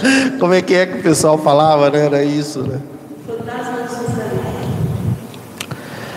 Certo? E, e aí o Espírito. Hã? Eu sei, mas o Espírito fala: olha, só porque você aí fez algumas grandes descobertas, isso em 1857. Imagina se fosse hoje o que o Espírito não daria, né? Só porque vos alojais Olha a questão da moradia, gente. O Espírito está falando aí. A primeira dignidade de uma pessoa chama-se moradia. Eu estou falando porque eu tô, a Márcia tem visto até assistir uns vídeos, estou lendo sobre isso, porque as pessoas em situação de rua, a gente só vai resolver. Existe um projeto chamado Housing First, é moradia primeiro. Primeira coisa, não é não adianta eu pegar uma pessoa em situação de rua, dar. Lógico que é bom, por favor. Né? É bom. Dar comida, dar roupa limpa. Mas se ele não tiver moradia, o problema continua.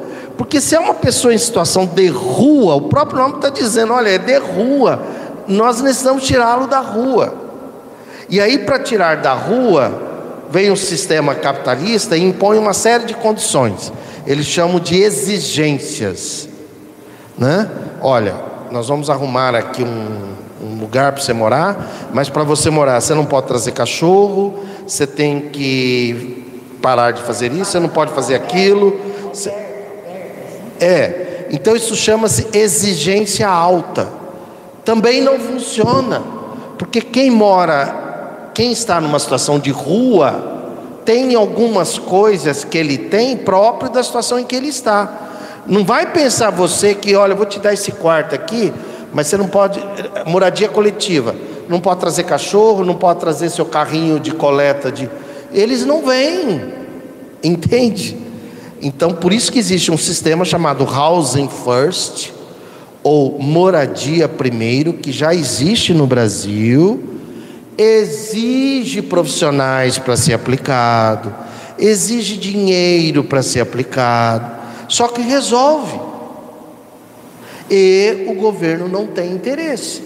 Somente o nosso governo aqui, que não gosta de pobre, preto e periférico. Nosso prefeito. Eu falei isso na OAB na última reunião. Ele não gosta de pobre. Não gosta. Tanto que é verdade que o número de pessoas em situação de rua está aumentando assim, assustadoramente. Ah, mas nós temos um anel viário. Vocês viram como ficou bonito? O, o, os anéis viários, os corredores. Não sei por que que o prefeito gosta, onde é, as empresas aí vão lá, ganham sempre ganham concorrência, né? Já observaram isso? Interessante isso. O prefeito adora inauguração, mas ele não gosta de pessoas de pobres, pretos e periféricos. Por isso que está aumentando. Por que está aumentando? Porque o prefeito não olha. A, so, a, a, a, Secretaria de Assistência Social é uma das que tem a menor, é, como é que fala? Verba, orçamento. Entende? Porque não há interesse e vai aumentar. Né? Duraí, só trazer esse conceito que você falou em Housing First. É, foi um psicólogo, um psicólogo que criou isso, é, psicólogo e ativista Sant Semberes. A iniciativa preconiza a conquista da moradia como ponto inicial para que as pessoas mais vulneráveis consigam obter o cumprimento de outros direitos básicos. E já existe nos Estados Unidos, no Canadá, no Japão e em 20 países da Europa. Não, e no Brasil, inclusive. E no Brasil também. É? No Brasil tem, tem Belo Horizonte, tem no Maranhão. Eu estou assistindo um seminário do Ministério Público do Maranhão. Uma, no Maranhão já tem. Quer dizer, tudo são sementes né, que estão sendo lançadas. Olha aqui em Rio Preto o tanto de casa que tem desocupada. Não é, não é a tua casa que não alugou, por favor, tá? Não é disso que nós estamos falando. Nós estamos falando de casas que faz mais de três anos, cinco anos, abandonada, mas que, mas que ninguém, sabe, ninguém deveria ser dono de imóvel, na verdade. Ninguém deveria ter uma propriedade privada, porque imóvel você não fabrica, você fabrica isso aqui, ó. Se você tiver mil celulares, isso não quer dizer, Paula, como você está com mil celulares, tem mil pessoas que estão sem celulares porque você tem mil. Não, não. Fabrica mil para você e fabrica mil. Entende? Porque isso aqui não é um bem imóvel. Agora, esse terreno aqui não tem como eu fabricar. Então ninguém deveria ser dono de propriedade privada. Que o socialismo questiona isso. E Kardec questiona. Na, no Evangelho, ele não pode falar abertamente. Aliás, vai ser o tema da semana que vem, talvez a gente lê. A verdadeira propriedade. ele não poderia falar abertamente, mas a verdadeira propriedade. Qual que é a verdadeira propriedade? Né? E igual a reforma agrária, gente, ela vai acontecer ela já deveria ter acontecido. Os Estados Unidos já fez reforma agrária. A Europa já fez reforma agrária. Não existe latifúndio na Europa. Não existe latifúndio nos Estados Unidos. Mas no Brasil tem gente que tem latifúndio que é maior do que um estado às vezes. Eu vi, eu publiquei a semana passada um, uma cidade na Alemanha que fez a reforma agrária, né, naquele lugar. Ah, é E são é, é uma rua só, é uma cidade pequena, uma rua só, e aí com dezenas de terrenos que dão todos para essa rua principal. Né? E cada um tem a sua produção ali naquela Cada um área. tem sua área, sua produção. Pronto. Exatamente. Pronto. Sim. Sensacional, né? Bom, vamos lá, vamos ler. Então, ó, ó, preste atenção na resposta do Espírito. É, é, por que vos alojais? Olha aqui, gente, ele está falando da questão da moradia. Por que vos alojais e vestis melhor do que os selvagens? Ele está comparando aí com selvagens, né? Que, era uma, que, é uma palavra, que é uma palavra hoje que não é adequada né? Não é adequado, é muito questionado esse termo hoje que eles usaram em 1857, que hoje deveria dizer o seguinte: e vestis melhor do que outros seres humanos, outras pessoas, né? Mas você vê o Espírito está colocando como moradia, só porque você já tem moradia, não quer dizer que a civilização já aconteceu, que você é melhor do que o outro, né? Vamos lá. Vamos ler o último item, que é o comentário do Kardec. Gente, preste atenção, eu me empolgo. Ó, para você que está acompanhando, não é Karl Marx que está falando, tá? É Kardec falando no livro dos Espíritos, na questão 793, comentários. A civilização, como todas as coisas, apresenta gradações diversas. Uma civilização incompleta é um estado transitório que gera males especiais desconhecidos do homem no estado primitivo. Nem por isso, entretanto, constitui menos um progresso natural necessário que traz consigo o remédio para o mal que causa.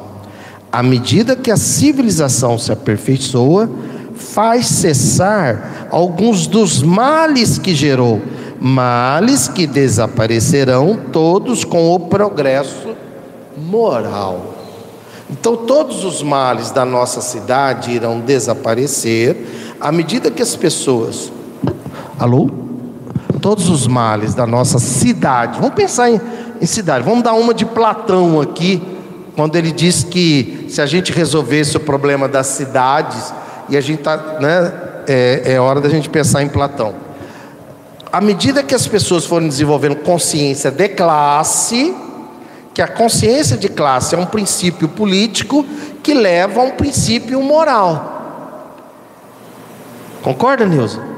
Né? A consciência de classe é um princípio político que leva há um princípio moral. Eu passo a amar mais o outro quando eu desenvolvo a consciência de classe.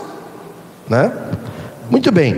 De du... Diz Kardec: de duas nações que tenham chegado ao ápice da escala social, somente pode considerar-se a mais civilizada, na legítima acepção do termo, aquela onde exista menos egoísmo, menos cobiça, inveja e menos orgulho. Onde os hábitos sejam mais intelectuais e morais do que materiais.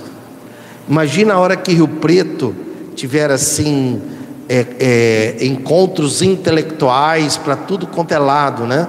Quando a gente fala do, dos centros culturais, que a gente não tem. A gente tem mais shoppings do que centros culturais. Imagina se a gente tivesse um monte de centros culturais.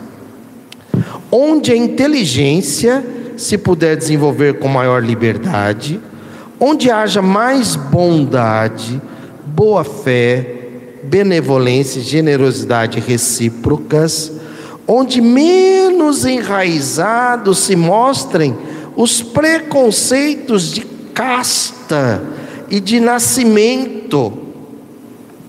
Quando alguém acusa Kardec de racismo, é porque leu lá na revista espírita um trecho que ele escreveu que era o que se sabia na época, né? inclusive de frenologia, nós já estudamos sobre isso. Mas ele não trouxe isso para as obras fundamentais. Nas obras fundamentais, não tem nenhum texto nesse sentido. Aqui a visão dele, olha aí, olha, isso é Kardec falando. Onde, se, onde menos enraizados se mostrem os preconceitos de casta e de nascimento. Por isso que tais preconceitos são incompatíveis com o verdadeiro amor do próximo. Quer dizer, se existe preconceito de casta, de nascimento, né? Lembra que aqui em Rio Preto, quantas vezes viram para você e perguntam o que, Márcia? De que família De você que é? família você é? Olha que preconceito, né? Coisa horrível. Falta de amor ao próximo, né? Fulana de família boa. É. Quer dizer que pressupõe que existe alguém de família ruim, né? Isso. Tinha um vídeo que uma época rolava esse vídeo, lembra daquele menino? Não, saiu no- na, na, na Folha de São Paulo, há muitos anos atrás. É. Uma criança que foi entrevistada por um repórter. E, o repórter, e aí a criança disse assim: Não, mas eu não, não posso dar entrevista, porque eu não sou de família boa, eu sou de família ruim. Né? É, o menino, mas tinha- o menino aqui se fala isso. Ah, você é da família tal, a família boa. Quantas vezes eu me perguntaram isso e eu falei, e a pessoa ficou olhando, tipo assim, acho que não é nada. Vamos lá. É. Gente, vamos reler, olha. Onde menos enraizados se mostram os preconceitos de casta e de nascimento. Por isso que tais, por isso que tais preconceitos são incompatíveis com o verdadeiro amor do próximo. Onde as leis nenhum privilégio consagrem. Ai, Marx, né? Marx, eu vou te contar. Quem diria que ele estaria aqui no livro dos Espíritos, né? E sejam as mesmas, assim para o último, como para o primeiro. Gente, imagine tudo funcionando na igualdade, lá para o que está lá no extremo norte da Zona Norte, da mesma forma para o que está aqui no, no extremo sul da Zona Sul. Olha isso, gente. Isso é socialismo na veia, né? Onde as leis nenhum privilégio consagrem e sejam as mesmas, assim para o último como para o primeiro. Onde com menos parcialidade se exerça a justiça. Olha que coisa. Nós sabemos que a justiça é branca, é, é mas- é- não é masculina, é, como é que fala? Não, ela é. Sim, mas como é que fala? Ela é machista, branca, hétero e, e elitista, né? Então, se você não é branco, a justiça já não vai olhar com os mesmos olhos para você. Se você não é homem, a justiça já não olha com os mesmos olhos. Se você não é rico, a justiça é, vamos lá? Onde com menos parcialidade se exerce a justiça. Onde o fraco encontre sempre amparo contra o forte. Aquele forte que quiser é, é, diminuir o fraco, né? O fraco. Porque existia a aristocracia da força, né? Quem tinha os exércitos, quem tinha força é que tinha o poder. E aí por isso que ele coloca isso, porque quando a gente venceu isso, deveríamos ter vencido já, né? Aí a gente vai entre- entrar na aristocracia intelectual e agora na intelecto moral. Eu ia fazer várias perguntas lá naquele encontro ao AB, mas é, não era aberto, e depois eu agradeci, porque talvez eu falaria algumas coisas que. Mas eu iria perguntar para o coronel da 17 Batalhão é, se quando ele aborda uma pessoa em situação de rua, é a mesma abordagem quando ele aborda uma pessoa aqui da Zona Sul. Só iria perguntar isso para ele. Não ia ser convidado para o próximo. Só iria perguntar isso. Entende? Porque ele, como servidor público, tem por obrigação, ele é pago pelo povo, inclusive ele é pago pela pessoa em situação de rua, porque ele paga impostos indiretos, né? algum consumo ele faz, então ele atende da mesma forma, porque se ele não atende, então olha aí, ó, onde com menos, é, onde, é, onde com menos parcialidade se exerça a justiça. E aí vamos trazer para nós a gente tratar o morador em situação de rua do mesmo jeito que a gente trata qualquer pessoa, parando de tratá-los como invisíveis? Sim, Né? sim. Onde, é, onde o fraco encontre sempre amparo contra o forte, onde a vida do ser humano, suas crenças e, opiniões sejam melhormente respeitadas, onde exista menor número de desgraçados. Olha isso, gente. Uma pessoa em situação de rua é um desgraçado, né? Que pela religião, a religião que criou essa história de graça, né? Tem alguns que têm a graça de Deus e outros não têm. Então são os desgraçados. Antigamente até era proibido falar essa palavra, né? Não fala essa palavra, desgraçados. É, atrai coisa ruim para dentro de casa. Onde exista menor número de desgraçados. Enfim, onde todo ser humano de boa vontade esteja certo de lhe não faltar o necessário.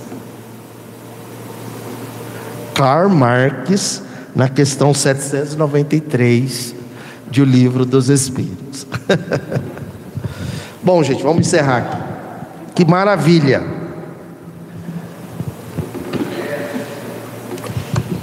Gratidão a vocês, Cidinha, Beatriz, Paula, Márcia, Neuza, Fernanda, por aqui estarem presentes, resistirem aqui a essa presença na semana da Páscoa, na semana do chocolate, na semana da, da é ressurreição de Jesus, né? Da ressurreição de Jesus, lembrando que na ressurreição de Jesus, só para deixar uma. Hã? Apimentar.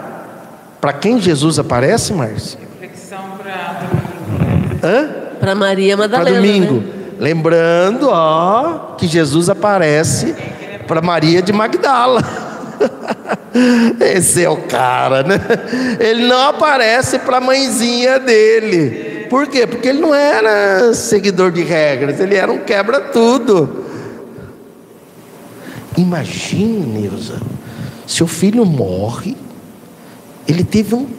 Não sei se ele teve um caso, mas ele conviveu com uma garota de programa.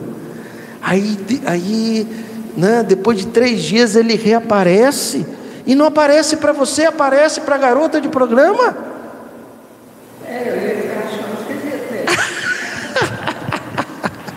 Entende? Isso faz parte da história, né? Mas isso não é comentado. Domingo não vai ser comentado sobre isso. A você, a vocês aí, resistentes aí também, por favor, é, cliquem aí no joinha. Nós precisamos disso para que a inteligência artificial, os algoritmos, joguem os nossos vídeos, né? espalhem os nossos vídeos. Gratidão pela presença. E você pode pegar o link e compartilhar com alguém. Depois vocês também, quem quiser, se quiser, né? Um final de semana maravilhoso para cada uma de vocês, com muito chocolate e muita reflexão de transformação pessoal e coletiva. Que o nosso guia e modelo Jesus, essa foi a proposta dele, né? E que estejamos aqui a semana que vem. Quem se lembrar, de repente, trazer um convidado, mas desde já gratidão pela presença. Gratidão e felicidade. E nós vamos para os nossos abraços de felicidade. Só na capital. Pequenas da Alemanha também. Você conheceu?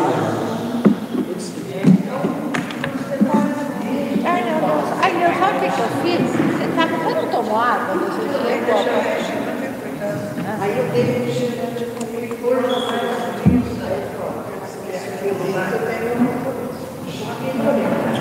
Ele imaginava para ele.